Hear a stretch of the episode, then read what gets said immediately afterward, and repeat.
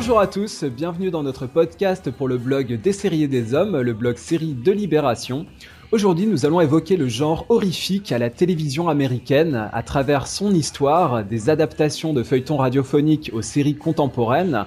Et la semaine prochaine, nous évoquerons le genre en lui-même, ses mécanismes, son rapport au médium télévisé, ses différentes formes narratives. Donc nous évoquerons tout cela dans un deuxième temps la semaine prochaine. Alors pour discuter de ce genre horrifique qui nous intéresse aujourd'hui, j'ai à mes côtés Joël, qui est, je le rappelle, co-auteur avec Amandine Prier d'un essai qui s'appelle Créatures, les monstres des séries télé, publié en octobre 2012 au Mouton électrique. Bonjour Joël. Oui, bonjour Benjamin.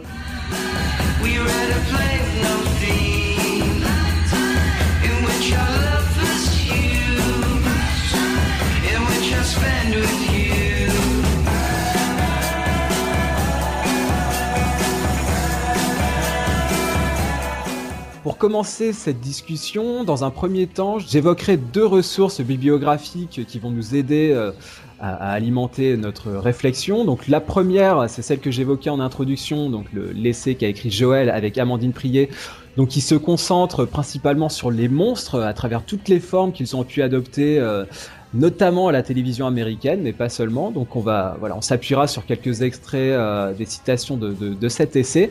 La deuxième référence, alors une fois n'est pas coutume, je ferai référence à un écrit personnel. C'est un article qui s'appelle L'horreur à la télévision américaine et qui est paru dans le fanzine Darkness, fanzine qui paraît tous les ans qui se consacre notamment à la censure cinématographique, mais pas seulement. On y évoque euh, désormais de temps en temps euh, les séries télévisées. Donc voilà, n'hésitez pas à vous y référer si vous voulez en savoir plus sur ces sujets passionnants. Alors Joël, pour commencer, euh, peut-être on peut évoquer euh, un extrait de, ce, de cet essai créature euh, dans lequel vous évoquez alors les monstres de manière générale et l'horreur euh, à travers ces, ces, figures particulières. Et dans cet essai, euh, toi et Amandine, vous évoquez notamment le fait que le genre horrifique a explosé ces dernières années. On a l'impression d'assister à un âge d'or, comme on pourrait dire. Mais seulement, euh, ça ne veut pas dire que ce genre date d'il y a quelques années ou que son émergence date d'il y a quelques années. Évidemment, l'horreur, c'est un genre qui remonte au tout début de la télévision et notamment euh, à travers le feuilleton radiophonique. D'ailleurs, c'est un petit peu la même remarque qu'on avait faite dans un podcast antérieur sur la sitcom, autre genre historique de la télévision américaine qui était aussi partie de euh, certains feuilletons radiophoniques qui avaient été adaptés en série euh, à la télévision. Et là, pour euh, l'horreur, c'est exactement la même chose. Un exemple, on, écoutera un extrait un petit peu plus tard, c'est celui de Lights Out, qui est une série de NBC qui date de 1946 qui était justement adapté d'un feuilleton radiophonique fameux qui, qui fonctionnait très bien.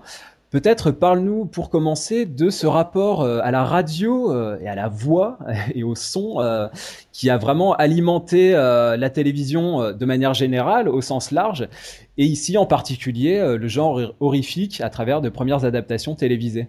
Oui, on peut quand même aussi rappeler que le genre horrifique est l'héritier, bien entendu, de toutes les histoires qui font peur et de toutes les légendes contenant des bêtes maléfiques ou euh, des événements plus ou moins fantastiques et, horrifiques.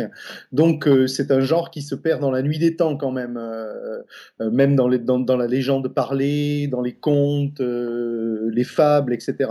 Évidemment, tu as, tu as bien raison de le signaler. Hein, D'ailleurs, on l'évoquera la semaine prochaine, hein, des liens entre l'horreur et énormément de formes artistiques et au-delà, le cinéma, la peinture, la littérature, la musique, etc., etc.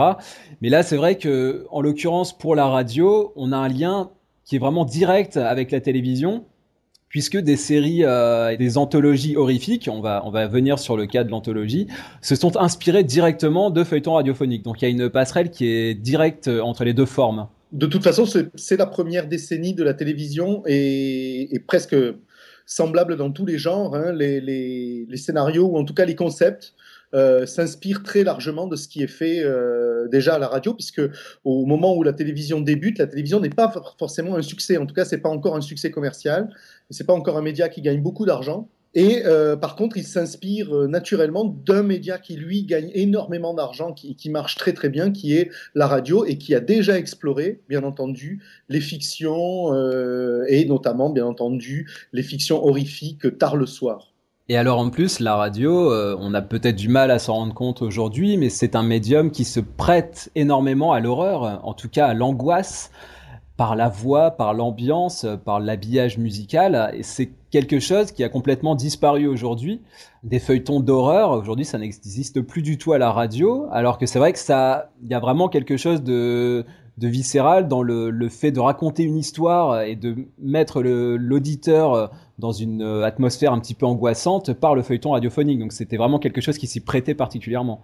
Oui, et puis avec, euh, avec encore cette, euh, cet objectif, bien entendu, euh, pour la radio de fidéliser et d'accrocher, bien entendu, des auditeurs tout au long d'un programme et effectivement, un programme de suspense, un programme horrifique, c'est le type de programme qui, qui accroche le, le, spectateur, surtout quand on sait travailler les ambiances et le rythme pour l'emmener euh, de plage de publicité en plage de publicité jusqu'à la résolution de l'histoire, oui.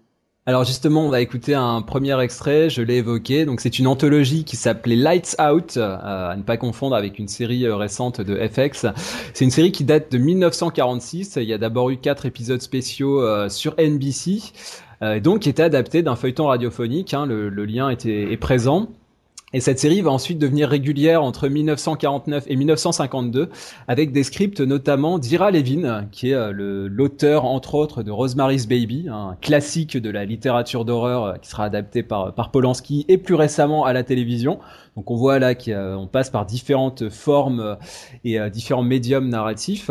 Et dans cette anthologie, Lights Out, bah, on retrouvait euh, un précurseur, on peut dire, de, de, ce qu'on appellera les talking heads, c'est-à-dire voilà ces visages découpés qui apparaissaient à l'écran euh, face caméra avec une voix assez caverneuse. C'était l'acteur en question s'appelait Frank Gallop. Donc on écoute ce premier extrait assez angoissant.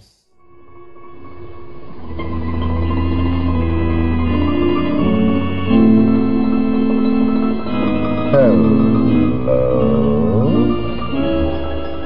Looking for a good book to relax with tonight? Well, you've come to the right place. We have thousands of them. There's one in particular, an old and strangely curious one.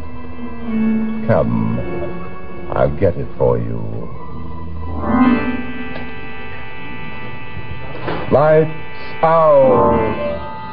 Pour passer à la suite, Joël, dans un deuxième temps, euh, on va avoir un âge d'or véritablement de l'anthologie dans les années 50 et 60 avec des titres qui sont devenus aujourd'hui de grands classiques de la télévision, The Twilight Zone, une série de CBS qui va dater de 1959 jusqu'en 64 et le concurrent euh, direct, euh, on peut dire, même si ça viendra un, peu plus tard, c'est The Outer Limits, euh, au-delà du réel en, version française, sur ABC, une série qui va exister sur deux saisons, entre 1963 et 1965.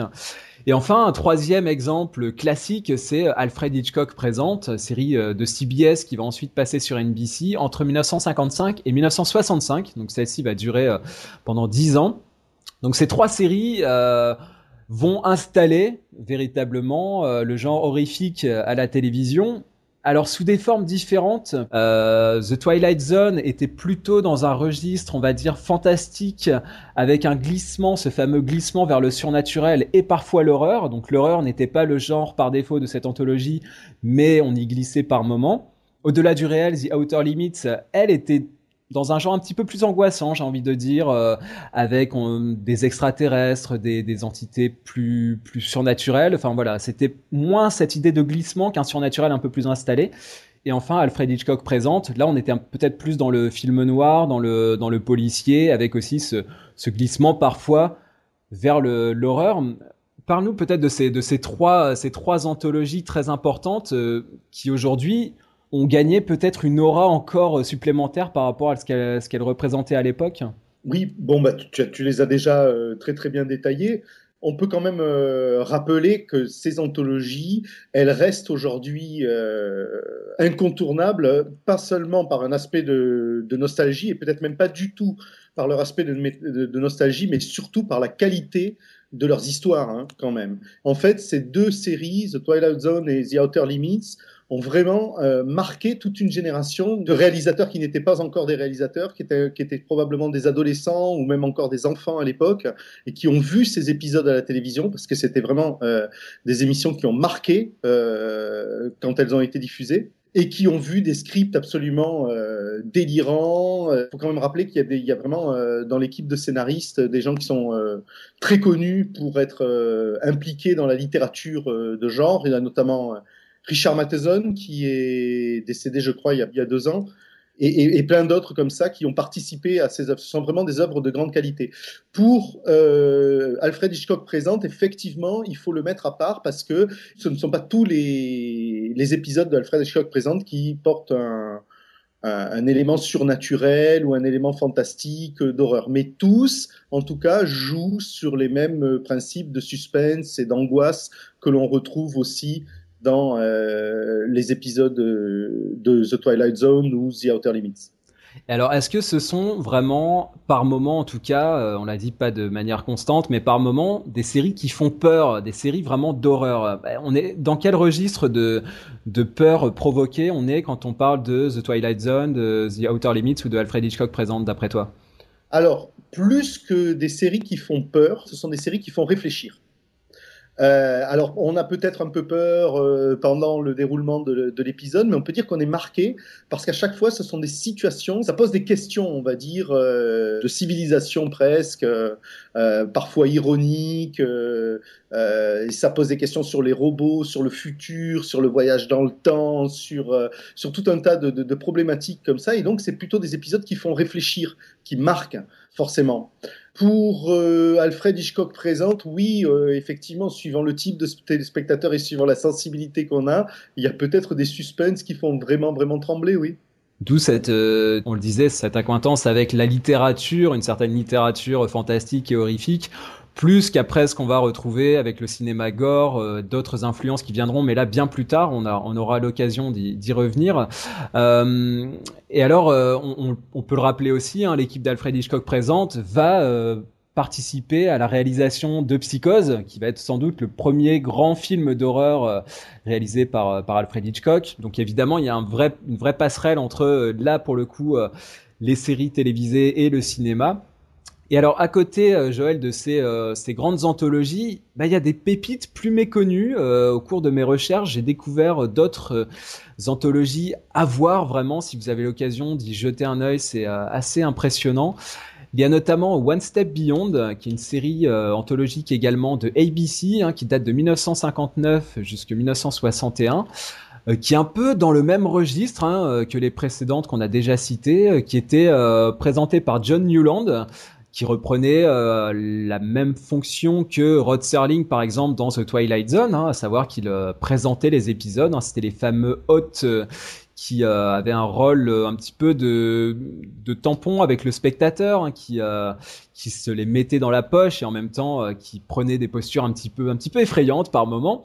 Et il y en a une autre également qui est la, la, favorite de Stephen King. Stephen King a écrit un essai passionnant, vraiment, qui s'appelle Anatomie de l'horreur. C'est disponible en poche, vous pouvez vous, vous le procurer très facilement où justement il revient sur euh, sur le, métier d'écrivain, sur euh, la façon dont ça dont ça fonctionne, et il y a tout un passage sur le rapport euh, de la télévision à l'horreur hein, qui est assez passionnant.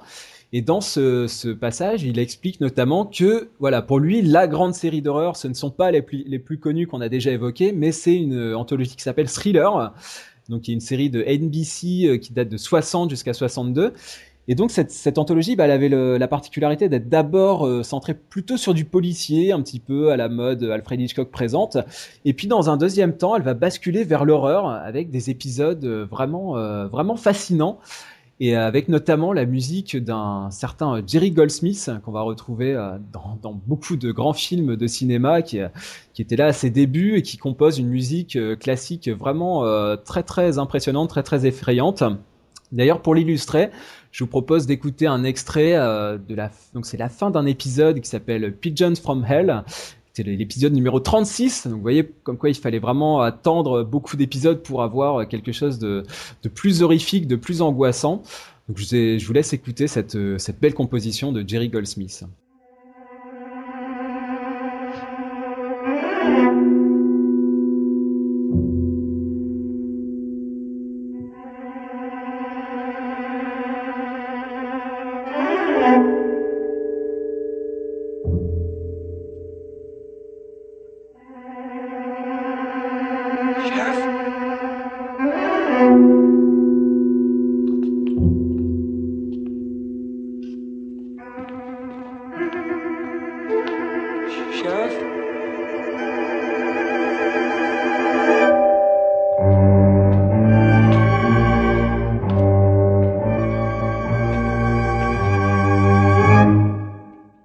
La suite, dans les années 60, on va assister à une certaine dispersion, peut-on dire, du genre horrifique à la télévision américaine puisque après cette, euh, cette grande période, cet âge d'or de l'anthologie, le genre va se diluer un petit peu, se mélanger à d'autres genres, notamment en premier lieu la sitcom.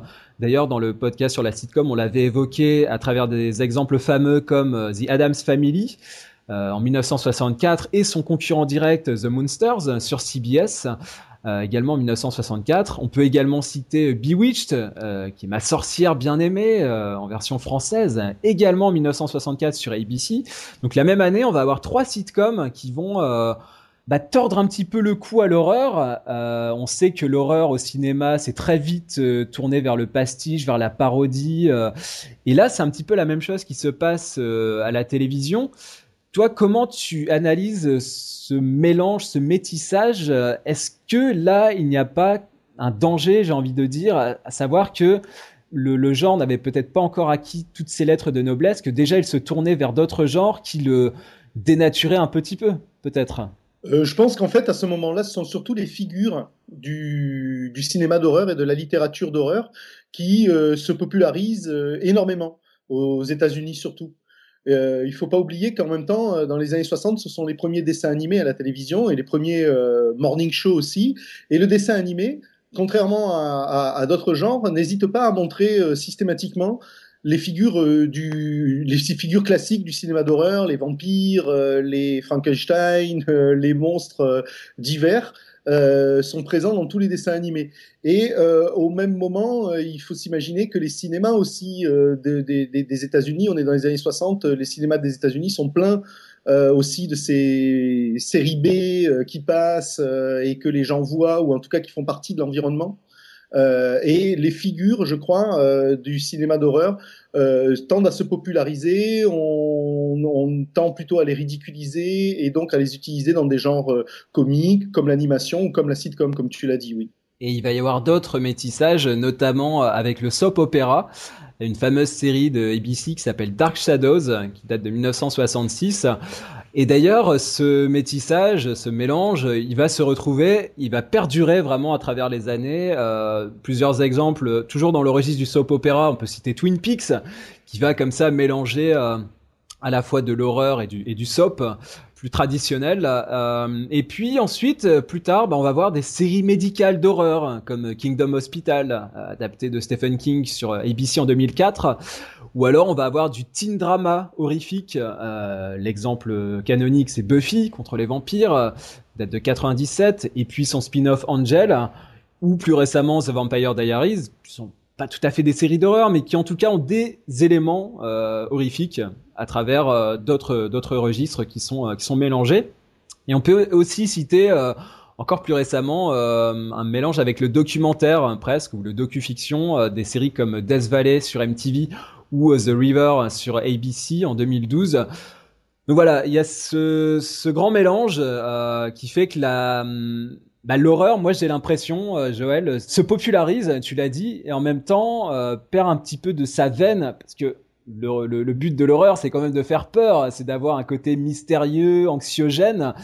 Et là, finalement, à travers ces, euh, ces compromissions, euh, je le mets entre guillemets, mais moi c'est comme ça que je le ressens, euh, bah, on perd un petit peu de la saveur et ce qui nous fait frissonner euh, et dont va très bien s'emparer notamment le cinéma, par exemple.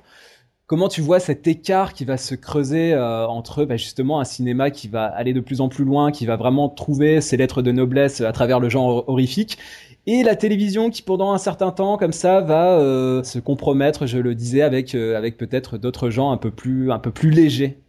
Oui, effectivement, on n'est on est plus du tout même euh, dans l'horreur puisqu'on est, on l'a dit, on est dans la sitcom, on est dans la comédie, on est dans l'animation, on est même dans le soap opéra, ou alors on est effectivement dans le teen drama plus tard. Donc en fait, euh, euh, je pense qu'on peut plus vraiment dire qu'on est dans le genre horrifique, mais on est par contre dans des programmes de télévision qui utilisent euh, principalement des figures qui sont normalement réservées au cinéma horrifique et qui utilisent aussi bien entendu certains codes de ce cinéma, mais sans jamais chercher, contrairement à, ce qui devrait être effectivement son, son but, à effrayer ou à créer quelque angoisse que ce soit, presque. Oui, la figure horrifique devient presque un compagnon, un personnage familier.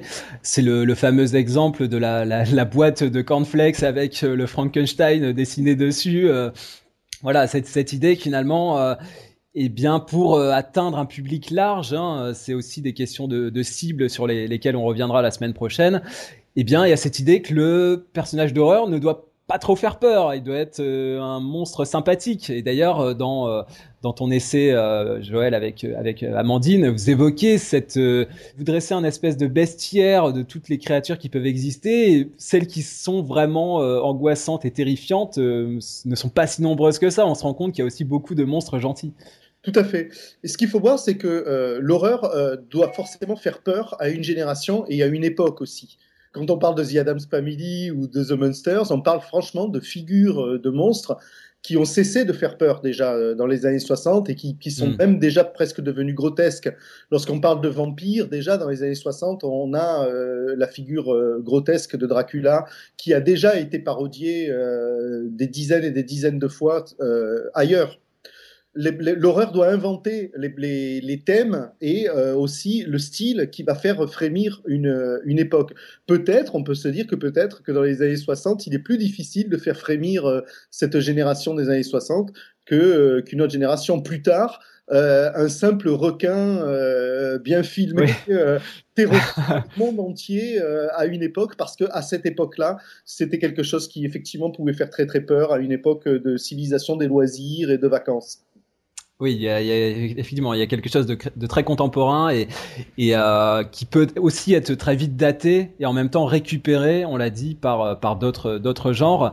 Et encore une fois, c'est, c'est là qu'on voit les, les œuvres qui, euh, les chefs-d'œuvre qui perdurent. Hein, pour avoir revu récemment euh, les dents, les dents de la mer que tu évoquais, bah, ça, ça fonctionne toujours aussi bien euh, sur grand écran. Donc là, je pense que effectivement, ça, ça, ça dépasse le cadre de son époque.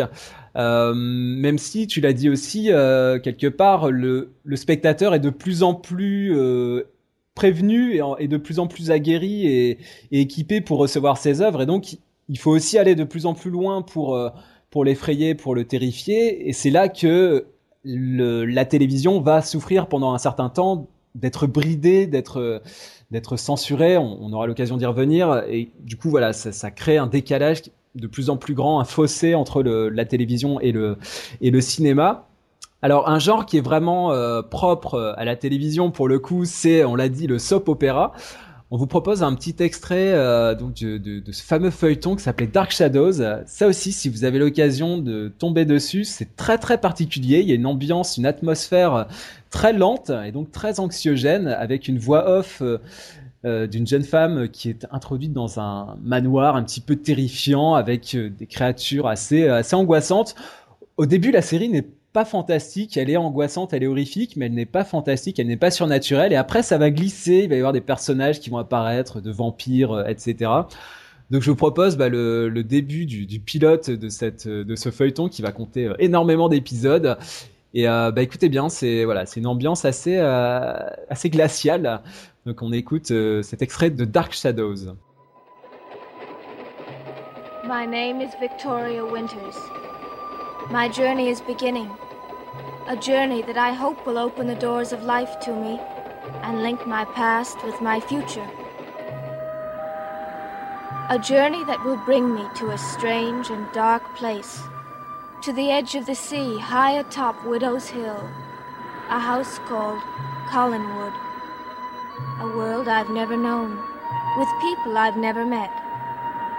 People who tonight are still only shadows in my mind, but who will soon fill the days and nights of my tomorrows. Par la suite, Joël, euh, dans les années euh, 70 et 80, j'ai commencé à l'évoquer, on peut revenir là-dessus, il va y avoir un véritable trou d'air euh, dans le genre horrifique à la télévision américaine. En tout cas, après, il y aura peut-être d'autres choses euh, en Angleterre, par exemple. Mais là, en tout cas, aux États-Unis, c'est vrai que c'est le calme plat.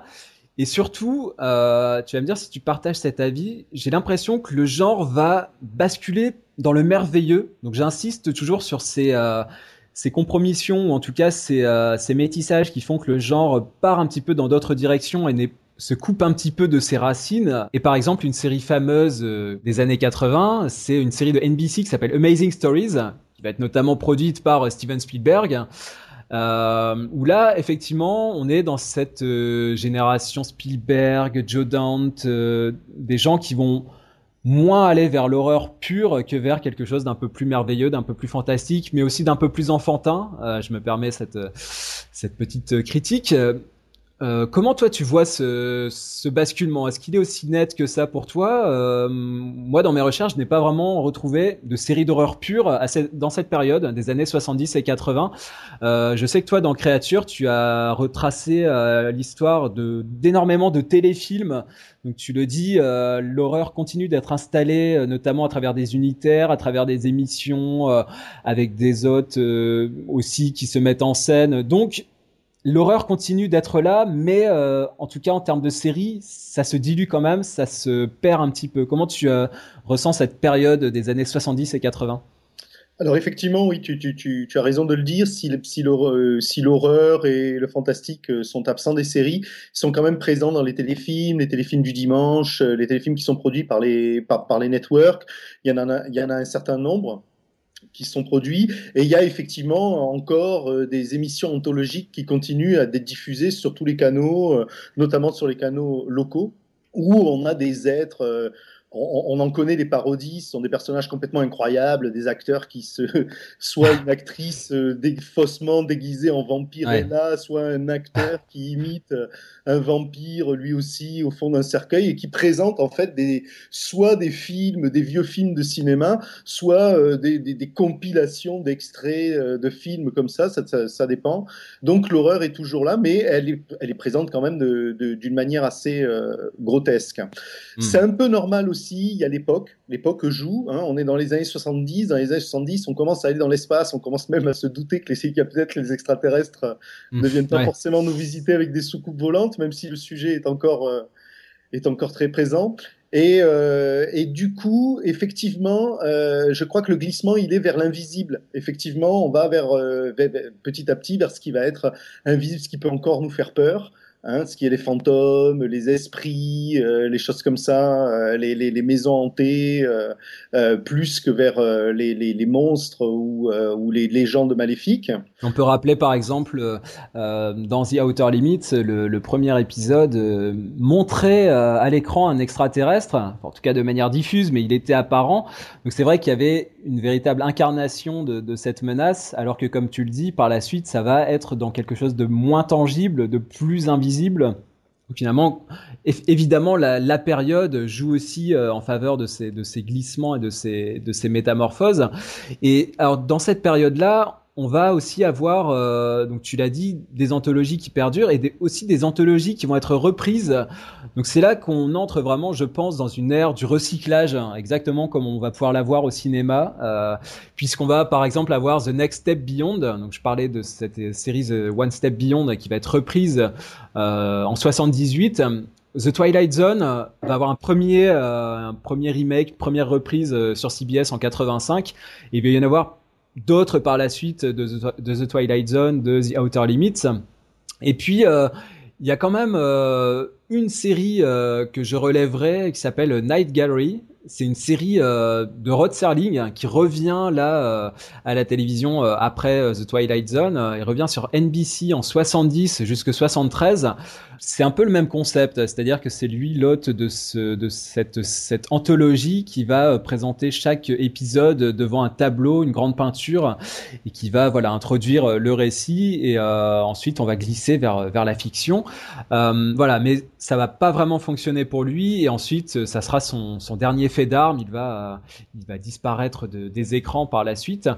Et alors Joël, il y a aussi un succès assez détonnant à cette époque-là. Stephen King l'évoque dans son essai, euh, parce que les résultats d'audience étaient absolument astronomiques. C'est une série qui s'appelle Kolchak, euh, The Night Stalker, une série de ABC en 74 qui est pas forcément euh, très connue, très, qui est pas forcément restée dans les mémoires aujourd'hui, mais elle est surtout connue comme référence avouée et assumée de Chris Carter pour son X-Files. voilà, il a souvent évoqué cette, cette série en, dans ses interviews. Mais voilà, c'est finalement, euh, moi, ce qui m'a vraiment étonné dans, dans, ton essai Créature, c'est qu'il y a énormément de téléfilms qui sont produits. C'est absolument euh, impressionnant. Mais en même temps, quand on évoque ces, ces unitaires, euh, moi j'ai vraiment une image assez négative de, ça, au sens où c'est vraiment fauché, avec des, personnages grimés, des monstres qui ne ressemblent à rien, euh, du faux sang qui aussi ne ressemble à rien. Donc là, c'est quoi? C'est quand même plus que de la, de la série B, c'est de la série Z. On est vraiment dans quelque chose d'assez grotesque. Est-ce que pour toi, il y a dans tout ce que tu as pu voir ou étudier par rapport à ça, il y a quand même des choses qui valaient le, le coup d'œil et qui faisaient vraiment euh, de la télévision horrifique de qualité qui valait vraiment le coup d'être vu euh, dans cette période. Oui, oui, quand même. Mais effectivement, c'est vrai qu'il faut aller euh, du côté des téléfilms c'est quand même euh, à cette période-là que se forme toute une génération aussi euh, de réalisateurs. Il faut quand même tempérer un petit peu. C'est vrai que du côté des séries, c'est pas terrible, mais c'est une décennie qui, de toute façon, du côté des séries en général, euh, à la télévision américaine, n'est pas n'est pas une grande décennie. Hein. C'est une décennie où il y a beaucoup de déchets dans les séries. C'est c'est la décennie où il y a le plus de spin-off et de reprises de toute l'histoire de la télévision américaine. Donc, euh, sans porter de jugement, c'est vrai que quand on regarde les séries d'horreur, on va avoir le même phénomène que partout, c'est-à-dire quand même un gros affaiblissement de la qualité. Mais cette euh, décennie démarre quand même, euh, par exemple, en 1971 avec un, téléfilm, Duel, qui est quand même le, téléfilm de Steven Spielberg, qui est un téléfilm à la base et qui ensuite sera projeté en salle en Europe. Cinéma, oui. Hmm. Au, cinéma. Et c'est un film qui ouvre la voie aussi à un nouveau genre, pas, pas un nouveau genre horrifique, mais à de nouveaux styles horrifiques c'est-à-dire où il n'y a pas forcément du surnaturel, où il n'y a pas forcément euh, des extraterrestres ou des monstres qui surgissent euh, tapis dans l'ombre ou derrière un buisson. Ça se passe simplement sur une route euh, avec un, camion et, une voiture, et il montre que l'horreur, l'angoisse la plus totale, la peur pour sa vie vissée au ventre, ça peut vous arriver simplement sur une route demain. D'ailleurs, Kolchak, hein, dont, je, dont, je, parlais, euh, ça a d'abord été deux téléfilms, hein, euh, et le premier donc a, attiré euh, plus de 75 millions de téléspectateurs. Ça paraît très étonnant aujourd'hui parce que pour l'avoir vu, non revu, je n'avais pas vu à l'époque, hein, je n'étais pas, pas, encore né, mais en tout cas je l'ai vu récemment, et c'est quand même vraiment euh, très moyen, euh, pour ne pas dire médiocre, et ça ne fait absolument pas peur. Voilà, donc c'est une série euh, qui s'appelle Dossier brûlant, version française, qui comptera 20 épisodes. Donc voilà, c'est assez rock'n'roll. on écoute donc un petit extrait de cette série, Kolchak, The Night Stalker. Sunday, May 16th. At approximately 2:30 a.m., Cheryl Hughes was standing at the intersection of Casino Center and Fremont Streets waiting for a girlfriend to give her a lift home.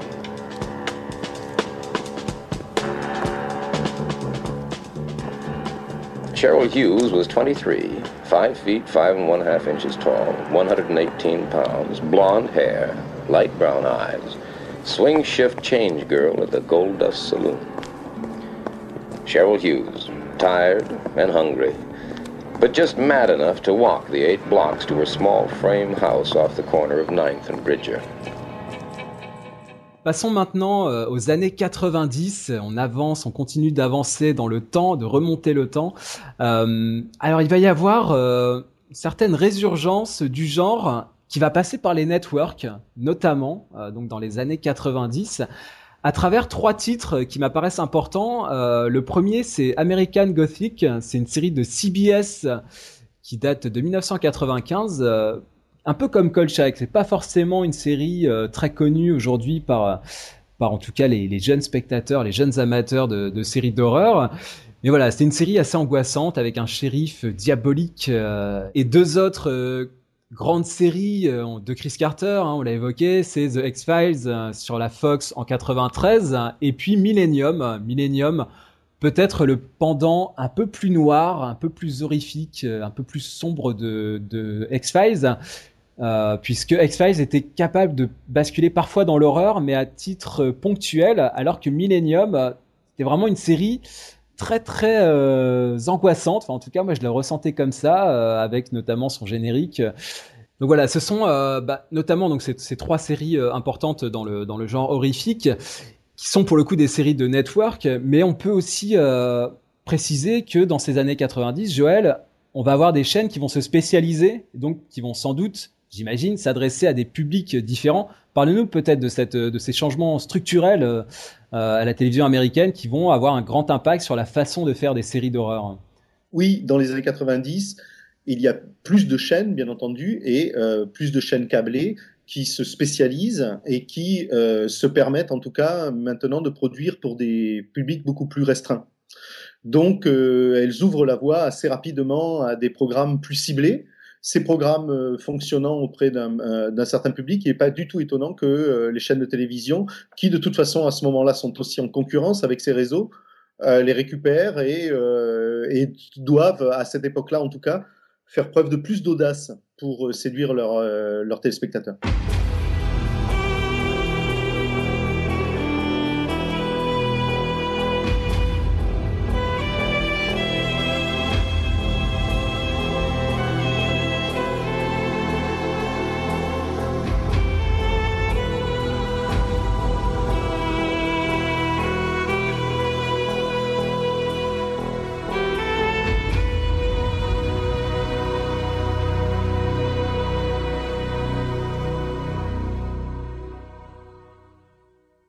Dans cette euh, spécialisation, euh, évoquons euh, le cas de HBO qui va aussi avoir un rôle, alors peut-être plus mineur, mais en tout cas un rôle quand même consistant dans les séries d'horreur et dans le genre horrifique, à travers deux séries. la première, c'est Les Contes de la Crypte, une série qui date de 89, qui va durer jusqu'à 96, avec son fameux gardien de la crypte, dont on se, se souvient si on a suivi cette, cette série à l'époque, qui passait sur M6, hein, de souvenirs. Donc là, c'est un premier jalon important euh, qui est posé par, euh, HBO. 89, on est dans cette période un petit peu d'entre-deux, euh, de creux, mais on en sort. Et euh, bah, Tales from the Crypt, c'est une série qui va, qui va compter, qui va renouer aussi avec le genre anthologique. Euh, puisque voilà, c'était des épisodes autonomes, des histoires indépendantes. Euh, donc on peut dire aussi que la l'anthologie, et d'ailleurs on va le constater par la suite avec des séries plus récentes, Joël, c'est une forme qui continue de fonctionner, qui a aussi ça de pratique d'être euh, de permettre de raconter euh, des histoires euh, séparées avec des, des, scénaristes aussi qui peuvent chacun se concentrer peut-être sur un épisode en particulier. Donc on peut dire que l'anthologie, c'est une forme qui va peut-être toujours exister, qui ne va pas disparaître de sitôt parce que ça a vraiment un aspect pratique au niveau de la fabrication des séries. Oui, et puis en plus, euh, tu as raison de le signaler parce que dans le genre horrifique, il y a quand même une spécificité qui est que c'est très difficile de faire de la récurrence. En tout cas, c'est mm. beaucoup plus difficile qu'avec d'autres concepts. Dès qu'on est dans le genre policier, effectivement, euh, on peut facilement imaginer de décliner en série la paire de policiers qu'on a présenté dans un téléfilm, par exemple, ou l'équipe euh, d'enquêteurs qu'on a présenté dans un téléfilm. Dans un genre horrifique, c'est très difficile d'avoir euh, une récurrence, souvent parce que ben, euh, la source de l'horreur, la source de la peur, ben, doit être éliminée absolument à la fin de l'épisode, et ce qui fait que c'est difficile de recommencer sur un nouveau concept, et aussi parce que ce sont des concepts qui s'épuisent très vite. Une histoire euh, monstrueuse ou une histoire de possession, c'est très difficile d'imaginer qu'on va la faire durer sur toute une saison et faire suivre les gens pour un an dessus. C'est pour ça aussi qu'il y a beaucoup de téléfilms. En fait, tous les téléfilms de la télévision américaine sont euh, des pilotes en puissance. Hein. Euh, si mmh, on pense immédiatement à les décliner en série. Et eh bien en fait, euh, tous ces téléfilms, ils montrent surtout l'impuissance de, ou en tout cas la difficulté qu'il y a à euh, décliner euh, le, genre horrifique sur un mode récurrent qui est celui de la télévision, c'est-à-dire avec un rendez-vous toutes les semaines comme ça, et puis la possibilité d'aligner des saisons, c'est-à-dire avec euh, des héros qui restent les mêmes, des menaces qui s'étalent sur plusieurs épisodes, etc. Et d'ailleurs, c'est exactement ce que disait euh, Stephen King à propos de Kolchak. Euh, il expliquait le problème fondamental de cette série et celui-là même qui s'oppose à toute série fantastique ne reposant pas sur le principe de l'anthologie, hein, en l'occurrence, la difficulté croissante qu'a le spectateur à suspendre son incrédulité. Voilà, je trouve que c'est une belle formule. Euh, il explique qu'on pouvait croire à Kolchak quand il traquait le vampire de Las Vegas. Donc ça, c'était le premier pilote. Avec un petit effort supplémentaire, on pouvait encore y croire quand il traquait le médecin zombie de Seattle. Ça, c'était le deuxième pilote où là, on passait du vampire au zombie. Hein, mais on est toujours dans ces figures euh, canoniques hein, du, genre horrifique. Donc là, à chaque fois, évidemment, on n'invente rien. Donc on est toujours dans la reprise, dans le recyclage. Et enfin, Stephen King concluait en, expliquant que ça devenait de plus en plus dur à chaque épisode de la série euh, de encore une fois, suspendre cette, cette incrédulité. Donc, forcément, une série comme Kolchak, par exemple, peut fonctionner au, premier épisode, au deuxième, et puis au bout d'un moment, bon, bah, quand ça tourne à, la série récurrente, on a de plus en plus de mal à y croire, et on se dit que, bon, bah, quel, monstre de la semaine, hein, c'est le fameux Monster of the Week, ils vont trouver pour pour raconter une nouvelle histoire, mais on n'y croit plus beaucoup. Donc euh, les ficelles comme ça ont tendance à s'étioler. C'est aussi la limite du genre. Hein. C'est euh, vraiment ce qu'on, voilà, on, en reparlera la semaine prochaine, mais c'est euh, c'est aussi pour ça que faire de la série d'horreur, c'est très compliqué à, à, la télévision, en l'occurrence, alors que le cinéma s'en régale. Et alors, bah, une série euh, donc on évoquait euh, fameuse, ce sont les Contes de la crypte, hein, qui était diffusée sur euh, sur M6 avec son fameux donc gardien de la crypte, son rire sardonique et sarcastique, et donc ce personnage qui présentait chaque épisode de, de cette anthologie avant de d'ouvrir le livre, parce que la série était inspirée d'un comic book, et donc on se plongeait visuellement dans ce comic book pour entrer dans l'histoire. Donc bah voilà, je vous propose euh, une introduction euh, donc de ce gardien de la crypte pour le pilote, euh, le premier épisode de la série. on écoute ça et on revient tout de suite après.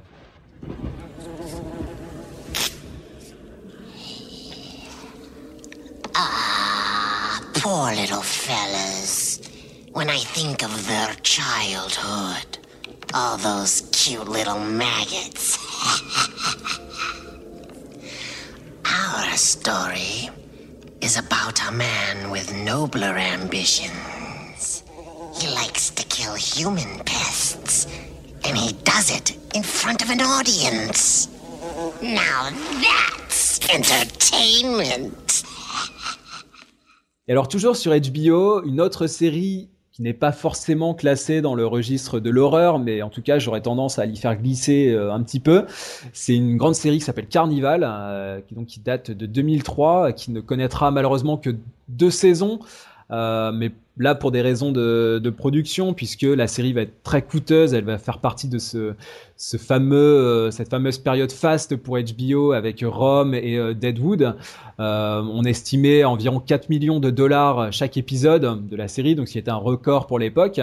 Du coup, elle va être, elle va être annulée, mais voilà, personnellement, j'estime qu'il y a une vraie, vraie patte angoissante, notamment à travers le personnage du, frère Justin euh, euh, dans cette série. Alors moi, ce que j'ai noté vraiment de symptomatique dans cette période-là, c'est que le gore va faire son apparition bien longtemps après le le cinéma, puisque le gore euh, a vraiment émergé au cinéma dans les années 70, avec par exemple La Nuit des Morts Vivants, euh, là c'était 68, c'était un tout petit peu avant, euh, Massacre à la tronçonneuse, qui est ressorti en salle récemment, qui voilà n'en montrait pas tant que ça, hein, mais on était quand même dans cette, en tout cas dans cette suggestion du gore, qui va vraiment s'afficher par la suite avec Carrie, avec plus tard La colline a des yeux. Voilà, le gore va vraiment s'installer euh, au cinéma.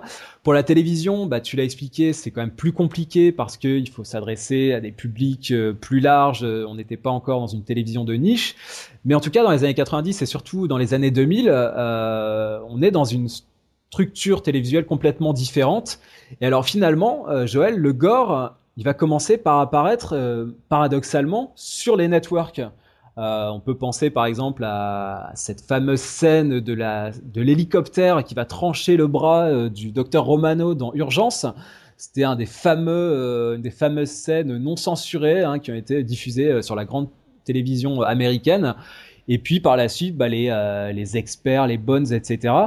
Donc là, finalement, Joël, c'est étonnant parce qu'on aurait pu se dire que le gore commencerait naturellement par euh, émerger du câble, qui avait plus de liberté en termes de censure et pouvait montrer beaucoup plus de choses, alors que ce sont les grandes chaînes qui vont euh, s'en repaître. Comment tu expliques, toi, ce, finalement cette, ce paradoxe entre les, chaînes, les diffuseurs qui vont euh, les premiers s'immiscer dans le gore à la télévision?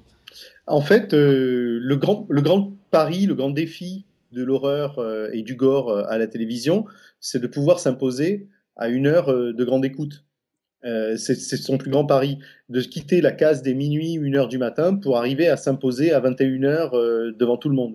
Hmm. Et pour ce faire, ça a toujours été très délicat, même pour, même pour, les, même pour les chaînes câblées, que d'amener des scènes vraiment gore à cette heure-là hmm. à un public, même pour une chaîne très spécialisée. Mais il y a une chose, c'est qu'on peut représenter l'horreur et des images absolument horrifiques si elles sont justifiées. Et euh, bien entendu, les séries policières euh, se, développant, et devenant de plus en plus sophistiquées, elles offraient une justification euh, tout à fait naturel presque, hein, il faut absolument mettre des guillemets autour de ce naturel, à euh, la représentation euh, d'actes de torture, euh, de cadavres plus ou moins mutilés ou pourris, qui ont petit à petit choqué, en tout cas au premier, il y a toujours eu des débats, hein, c'était toujours dit ah mais regardez ce qui passe à la télévision. je crois que même Steven Spielberg lui-même avait fait une tribune à une époque courroucée contre les violences que pouvaient regarder euh, les gens à, la télévision. Euh, et, tout un tas de, même les, on se souvient tous, euh, bien entendu, de Six Feet Under et de ces scènes d'introduction hein, qui maniaient à la fois l'humour noir, l'ironie la plus sombre et parfois des éléments gore, et qui en plus se permettaient d'en reprendre après dans le laboratoire de la maison funéraire. et est-ce qu'il n'y a pas aussi, Joël, quand même euh, une certaine facilité, euh, un début de, de course euh, à l'audience qu'on n'arrive plus à trouver, et finalement, bon, le gore, c'est aussi une manière de faire parler et d'attirer le public. là, ça, ça va devenir un argument, alors que pendant longtemps, ça a été quelque chose qui était un repoussoir parce qu'il fallait pas effrayer le, grand public, surtout il fallait rester dans quelque chose de familial. Là, on est dans un basculement vers le gore qui séduit, qui attire, qui euh, génère aussi de l'audience. Je crois, que ça, je, crois que ça vient aussi sauver un, genre, hein. le, genre policier, le genre euh, suspense. Ça fait quand même 50 ans que la télévision nous en servait. Euh, et, et, et, on, y, on, on, a, on en a vu passer des méchants. On en a vu passer des méchants dont on nous a dit, oh lui, alors il est vraiment terriblement méchant, il a tué plein de gens, oh là là, puis euh, oh là là, euh, vraiment, et puis oh, il les a tous frappés, etc. Et puis même c'était des vieux, des enfants, etc. Mais on regarde ça en baillant presque. Et le fait de représenter tout à coup l'horreur, la simple horreur, et de la montrer aux spectateurs, je crois que ça a été un truc qui a permis de revitaliser un, genre. Et, c'est vrai que quand on regarde l'épisode, on se dit bon, ok, là on a vraiment envie qu'ils arrêtent cette personne parce que euh, j'ai vu euh, la, victime, j'ai vu dans quel état il était, et, j'ai partagé même leurs émotions quand ils ont découvert euh, la scène du crime. Et donc, ça, relance forcément l'intérêt du, spectateur 50 ans après les premières enquêtes policières. Et alors du coup, bah, ce n'est que euh, là pour le coup, euh, dans un deuxième temps, que le, gore va euh, venir à la télévision du câble. Hein, on va, on va, on va y venir, mais voilà. C'est en tout cas, c'est vraiment très étonnant. Hein. Finalement, moi, je me souviens très précisément de cette scène de l'hélico dans, Urgence sur sur France 2 à l'époque, et c'était une image très brève, hein, mais on voyait quand même bien le bras découpé. Alors il y avait une prothèse, c'était très bien fait. J'ai trouvé que on y croyait euh, pour le coup. On avait vraiment l'impression que Romano, qui en plus était le personnage détestable par définition et que donc on voulait tous se pourrir, et en même temps, quand on le voyait se faire découper le bras, bah on avait quand même un peu de pitié pour lui, quoi. C'était très réussi au niveau euh, émotionnel et moral de, de, de, la, de la série. Donc je trouvais que c'était très bien vu.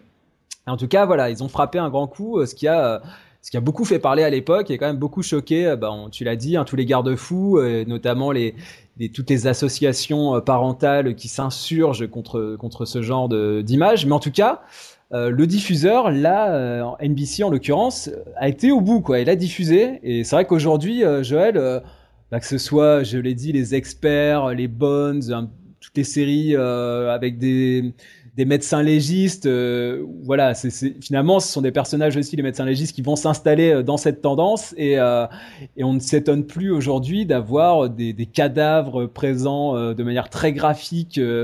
par exemple, c'est le cas dans Hannibal, sur laquelle on va revenir. Voilà, on ne s'étonne plus de ça aujourd'hui, on ne s'en formalise plus, alors que quand même dans les années 2000, c'était assez étonnant et très inattendu. Oui, euh, tout à fait, mais ça vient aussi à l'issue d'un grand débat aussi sur, euh, sur la violence et sur la représentation à, à, la télévision et une rupture par rapport à d'autres formes de violence qu'il y avait avant à la télévision et qui autorise euh, ce genre de choses puisqu'on n'est plus dans la violence mais plus dans la représentation de la violence.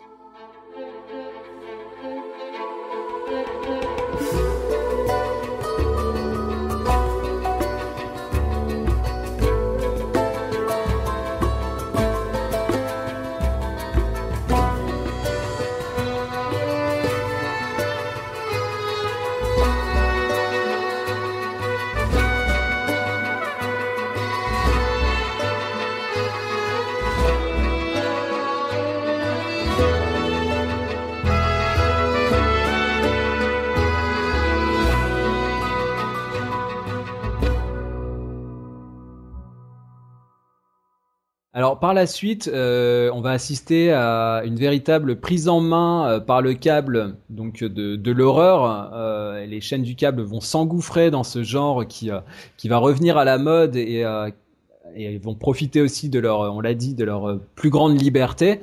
on va notamment assister à un retour de l'anthologie avec deux tentatives. Une première, donc sur le câble, c'est Masters of Horror sur Showtime entre 2005 et 2007 euh, qui est voilà une série, euh, je trouve intéressante, euh, inégale, euh, inaboutie, mais en tout cas l'idée était de donner carte blanche à des euh, cinéastes pour signer en quelque sorte un film, je mets ça entre guillemets, d'une heure avec euh, voilà une vraie liberté en termes de censure. On était ok avec Showtime pour leur dire euh, vous faites un petit peu ce que vous voulez, dans une certaine mesure hein, évidemment, euh, mais sans se soucier euh, finalement de, de l'audience, de la de la cible. On était vraiment dans un public de niche et ça va donner alors des épisodes très inégaux. Euh, dans mon article sur le sur le genre euh, de l'horreur à la télévision américaine, je reviens notamment sur un épisode qui m'a vraiment beaucoup marqué, euh, qui s'appelle Imprint. C'est un épisode réalisé par Takashi Miike qui est connu par exemple des, amateurs d'horreur euh, pour son film Audition, hein, avec des scènes assez euh, de torture assez sadiques et assez explicites. Et là, il signe un épisode absolument terrifiant. Euh, J'ai jamais vu quelque chose d'aussi euh, graphique et d'aussi gore euh, à la télévision.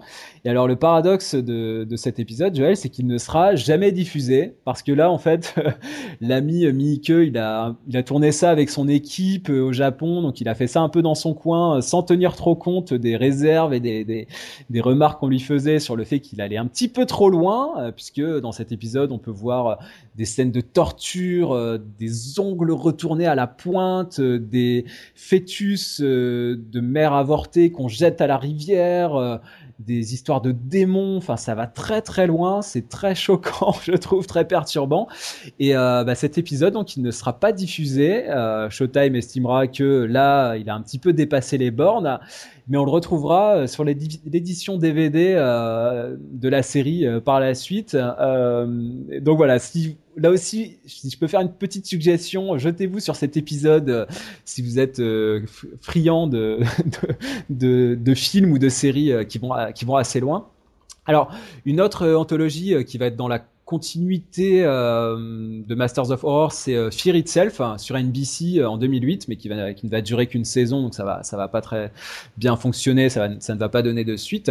Et alors un autre, euh, là on peut dire tournant, Joël, c'est moi en tout cas ça m'apparaît comme un tournant, tu vas me dire si tu es d'accord avec moi, c'est Dexter, euh, la fameuse série de Showtime qui apparaît en 2006, donc qui apparaît un petit peu avant toute la, flopée de séries d'horreur qu'on va voir par la suite.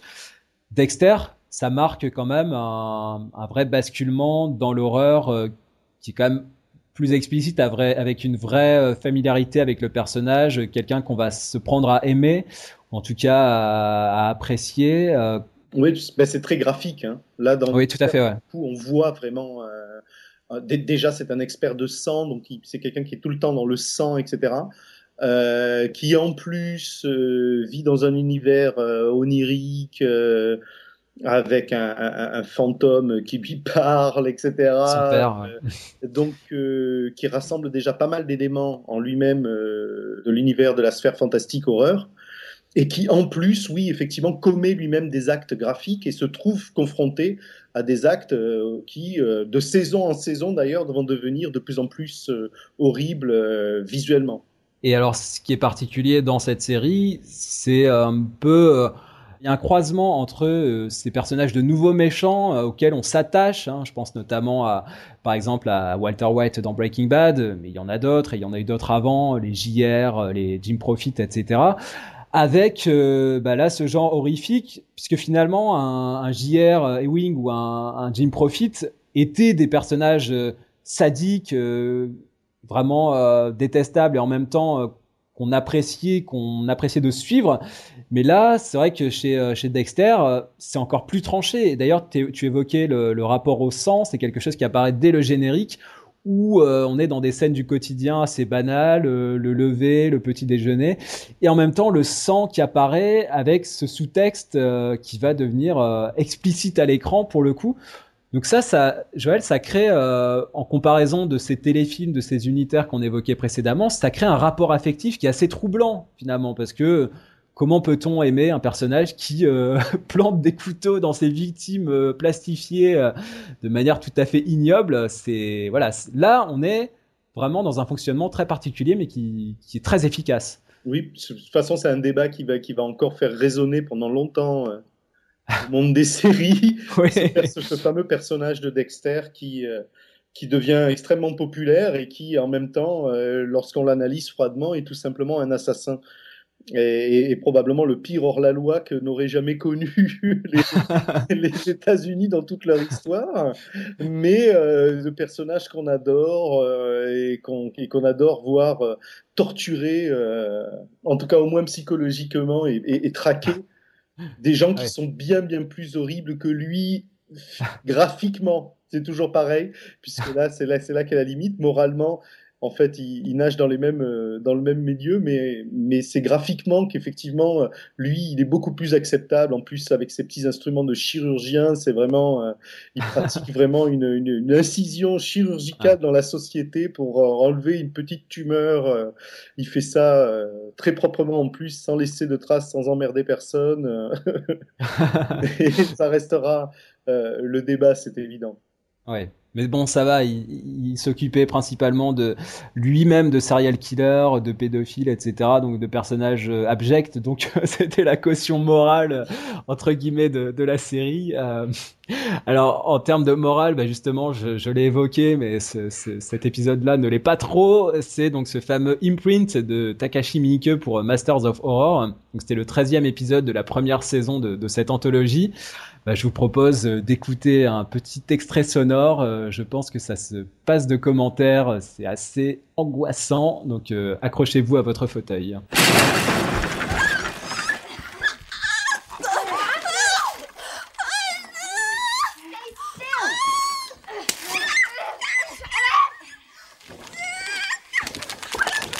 Don't touch her face.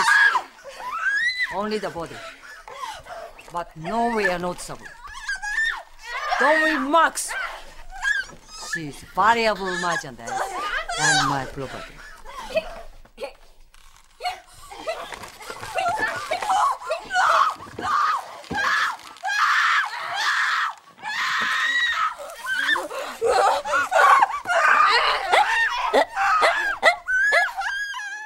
Et alors désormais, Joël, euh, bah, on a remonté le temps jusqu'à ces dernières années, et là on va assister à une véritable installation du genre, une explosion du genre à la télévision américaine.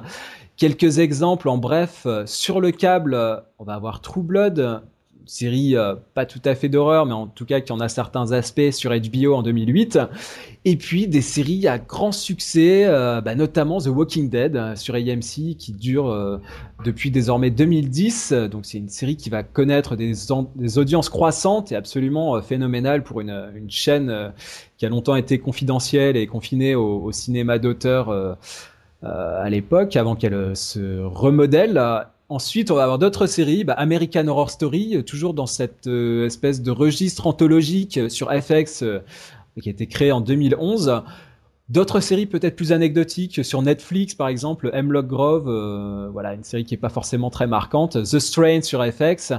Penny Dreadful sur Showtime et on en a d'autres qui vont sans doute apparaître. on parle d'un remake de Scream sur sur MTV peut-être en 2015. On verra si ça si ça aboutit. Donc ça c'est pour le câble et sur les networks, on va aussi avoir une recrudescence du genre avec des tentatives qui vont pas forcément très bien fonctionner. Euh, sur CBS, par exemple, Harper's Island euh, en 2009. On va ensuite avoir sur ABC The River, euh, qui va mêler une espèce de réalité fiction, docu-fiction avec des, scènes d'horreur en 2012. Et puis ensuite 666 Park Avenue, Sleepy Hollow qui existe toujours. Et surtout, la grande série, j'ai l'impression, d'horreur des networks, c'est Hannibal sur NBC où là on est dans quelque chose de très graphique, de très esthétisant. Euh, moi je suis vraiment impressionné par le, le côté explicite de cette série qui va quand même assez loin euh, dans, ses, dans sa monstration. On va aussi avoir un, remake de Rosemary's Baby sur NBC en 2014. Donc là, Joël, on peut dire aujourd'hui que le genre est véritablement installé, qu'il a connu son explosion et qu'aujourd'hui le genre horrifique est vraiment devenu euh, quelque chose de vendeur qui permet de recycler un petit peu toutes les histoires d'horreur euh, qu'on connaissait déjà, mais aussi d'en inventer parfois de, nouvelles. Donc, est-ce que pour toi, on est vraiment dans ce peut appeler un âge d'or, deuxième âge d'or, enfin après je ne sais plus comment les classer, mais en tout cas dans une période très faste des, séries d'horreur et qui risque encore de durer dans les années qui viennent alors complètement, en fait, parce que je pense que le genre horrifique à la télévision a un boulevard devant lui, pour, euh, en tout cas pour les dix prochaines années au moins. Euh, parce que bien sûr, bon, on en parlera la semaine prochaine, je pense, dans la suite de ce podcast, mais depuis le début du siècle, il y a un autre phénomène qui euh, favorise énormément le genre horrifique, qui est la grande démocratisation et la popularisation de tous les instruments qui permettent de réaliser des effets spéciaux qui sont une donnée absolument indispensable pour euh, faire de l'horreur ou du fantastique qui se tient un peu à la télévision. Et aujourd'hui, la télévision a non seulement les moyens de produire à grande échelle et de façon industrielle des séries de très grande qualité avec tout ce qui fait une série d'horreur, c'est-à-dire les graphismes, les effets spéciaux et les univers, bien entendu, qui, qui encadrent tous les thèmes de l'horreur mais en plus, elle se retrouve comme le seul média qui euh, a euh, vraiment les moyens de le faire, parce que elle peut faire une série à peu près au coût que à ce que ce que coûterait pardon un long métrage. Et euh, les web-séries qui, elles, sont, sont, en embuscade, n'ont pas encore les moyens de réaliser, en tout cas sur la durée et sur les mêmes formats que la télévision, des récits aussi impressionnants visuellement. Donc oui, le genre horrifique est maintenant le genre qui peut peut-être pas sauver, mais en tout cas soutenir la télévision euh, dans les dix prochaines années. On n'a pas fini de voir des, séries d'horreur euh, à la télévision américaine, ça c'est sûr. Euh, alors dans le lot des exemples que j'ai cités récents, il y en a un qui m'a personnellement marqué plus que les autres, c'est outre Hannibal, hein, c'est Penny Dreadful. C'est donc une série de Showtime avec Eva Green, hein, actrice française, qui est en train d'exploser au cinéma et à la télévision en ce moment. Et euh, bah, il y a un épisode, c'est le cinquième, qui s'appelle Closers and Sisters, qui est absolument fascinant puisqu'il s'agit d'un épisode en flashback hein, qui revient sur euh, l'histoire euh, du personnage d'Eva Green et qui sombre vraiment dans une folie euh, à travers la possession. Euh, on pense à, à l'exorcisme, on pense à des, de, voilà des, grands films comme ça du, du cinéma américain. Et euh, c'est un épisode où euh, Eva Green livre une performance absolument euh, époustouflante. elle change de registre de voix. Elle peut prendre une voix caverneuse d'outre-tombe ou alors une voix enfantine. D'ailleurs, par moments, elle parle en français euh, quand elle part dans des incantations euh, euh, pour donner vraiment une facture très effrayante à son personnage. Il y a des, expressions en français, donc c'est assez, assez étonnant pour nous, spectateurs français, de, de, d'entendre ça. Donc on va écouter un extrait de ce, fameux épisode que je vous recommande, Closers and Sisters de Penny Dreadful.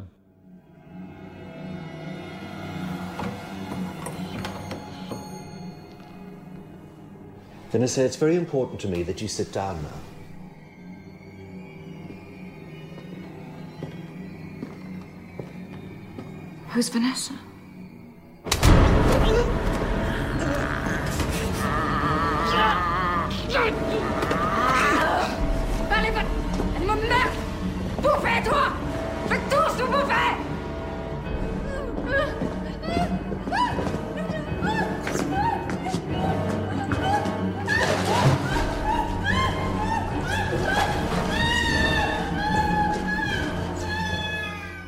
Alors Joël, on a parlé de euh, teen drama qui venait euh, jouer avec le registre de l'horreur. Euh, je pense notamment à Buffy contre les vampires ou The Vampire Diaries. Il y en a une autre dont peut-être tu peux nous parler, c'est Supernatural, une série de la CW qui va peut-être au-delà de l'image préconçue qu'on peut avoir des, séries de la CW, qui bah, justement joue sur le sur l'horreur euh, à travers les pérégrinations de ces personnages qui sont sur la route. Donc on est là dans un espèce de mélange entre road movie et, euh, et série d'horreur. Touche-en nous peut-être deux mots de cette série, donc Supernatural. Oui, tout à fait. Bah, ça fait partie des rares séries qui arrivent à maintenir un thème horrifique comme ça sur plusieurs saisons. Là, le fil, le fil, bah, c'est tout simplement un, couple de frères. Hein. Ce sont deux frères qui euh, qui sont sur la route, euh, sur les traces de leur, de leur père et qui se transforment en, en chasseurs comme ça de phénomènes euh, et, et, autres étrangetés qui, bien entendu, viennent à leur rencontre tandis qu'ils circulent. Euh, et effectivement, c'est une série qui est, importante parce que c'est une série qui, a des hauts et des bas. Hein. C'est pas tous les épisodes qui sont très très bons, mais il y a des, il y a, il y a des tas et des tas de thèmes euh, oubliés comme ça qui sont repris. Donc c'est une sorte de mini anthologie, on pourrait dire euh, presque. Et, euh, et, au fil des épisodes, il y a, y a, y a des thèmes euh, qu'on n'a pas forcément, euh, qu'on connaît pas forcément, ou alors des légendes locales qui sont utilisées dans des récits horrifiques ou en tout cas angoissants et qui sont euh, particulièrement intéressants. C'est vraiment une série qui, qui en plus euh, a, dure depuis euh, Dure, ouais, ouais. 5, donc qui a vraiment fidélisé pas mal de gens autour de, de, de, de, thèmes vraiment, pour le coup, euh, souvent très, très, très, très classiques. Oui, on est dans les dans les mythes et les légendes urbaines. Euh, mais alors du coup, euh, on est sur la CW, qui est quand même une chaîne assez euh, castratrice ou en tout cas conventionnelle dans sa dans la monstration, hein, qui ne va pas très loin évidemment. Là, du coup, une série comme Supernatural, j'imagine du coup ne va pas dans le gore. Hein, on n'est pas dans quelque chose d'explicite, ou alors on se permet quand même parfois certains écarts dans ce qu'on peut montrer à l'écran dans le registre de l'horreur c'est une question, de toute façon, c'est toujours une question de, réalisation. On fait souvent le procès dans le genre horrifique de euh, ce qu'on montre, ce qu'on montre pas, et surtout la durée des, plans pendant lesquels on montre des, choses euh, vraiment horrifiques. Mais il faut savoir qu'à part euh, le genre gore, la plupart du temps, l'effet visuel est aussi quelque chose qu'il faut cultiver, qu'il faut garder jusqu'à la fin du script, ou en tout cas qui est vraiment l'élément de tension qui tient des fois toute l'histoire qui, qui ne tient elle qu'avec des ficelles. mm. et, euh, et, cet élément visuel, donc du coup, on, on le retarde souvent. C'est vrai que Supernatural, c'est pas euh, la série la plus sanglante euh, que vous verrez, mais dans les thèmes, il y, a des, il y a des épisodes qui sont très très bien réalisés, avec des angoisses qui sont très bien placées. Après, euh, chacun est libre de trembler ou pas en fonction de, l'expérience et de la connaissance qu'il a euh, des trucs du cinéma d'horreur et, et, de, et, et de ces mythes euh, récurrents. Et, et, on l'a dit, euh, ça me permet de, de, boucler en conclusion de ce podcast avec le, le tout début. Euh, évidemment, les, les, les, grandes anthologies euh, qui nous font frissonner aujourd'hui euh, n'étaient pas du tout les plus euh, graphiques et les plus explicites visuellement. C'était justement sur ce registre de l'angoisse, d'une d'une peur latente qui du monstre qui se tapissait dans l'ombre et qui sommeillait. moi, je me, je me référais dans mon dans mon article sur sur l'horreur à euh, ce fameux film de, Jacques Tourneur qui s'appelle La Féline, où on avait cette une fameuse scène de, piscine où euh, le, monstre en question n'apparaissait pas une seule fois à l'écran, et d'ailleurs il n'apparaissait quasiment pas du film, mais euh, l'angoisse était permanente et euh, on était sans cesse accroché à notre fauteuil à se demander euh, d'où il allait débarquer. Et d'ailleurs dans cette scène de la piscine, il y a un fameux plan où la jeune femme qui se sent menacée et terrifiée et au milieu de la piscine et regarde euh, un plan subjectif au plafond comme pour suggérer que euh, le félin le félin en question pourrait tomber du plafond et lui tomber dessus. Donc c'est pour dire que vraiment le voilà le monstre euh, est, là quelque part, il se cache, mais euh, il est dans le hors-champ, mais dans un hors-champ presque palpable et viscéral. Et donc, voilà, tout ça pour dire que cette, cette peur n'a pas besoin du gore pour euh, pour s'exprimer, même si le gore aujourd'hui a voilà s'est installé à la télévision américaine, ce qui permet de donner naissance à de nouveaux genres de séries d'horreur, ce qui aussi nous régale nous en tant que spectateurs euh, de voir d'autres façons de raconter des histoires et de montrer l'horreur à la télévision, euh, en tout cas américaine.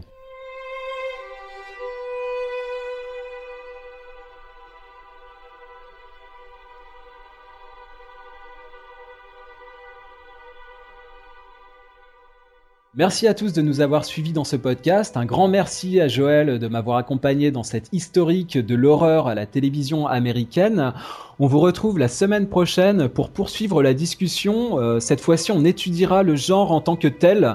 On étudiera ses mécanismes, son rapport au médium télévisuel, les différentes formes sérielles qu'il peut adopter. Donc voilà, on vous donne rendez-vous à la semaine prochaine. En attendant, vous pouvez nous retrouver sur le blog des séries des hommes. Vous avez également la page Facebook, le compte Twitter et l'adresse libé.feuilleton avec un s pour nous contacter. Donc on vous dit à la semaine prochaine.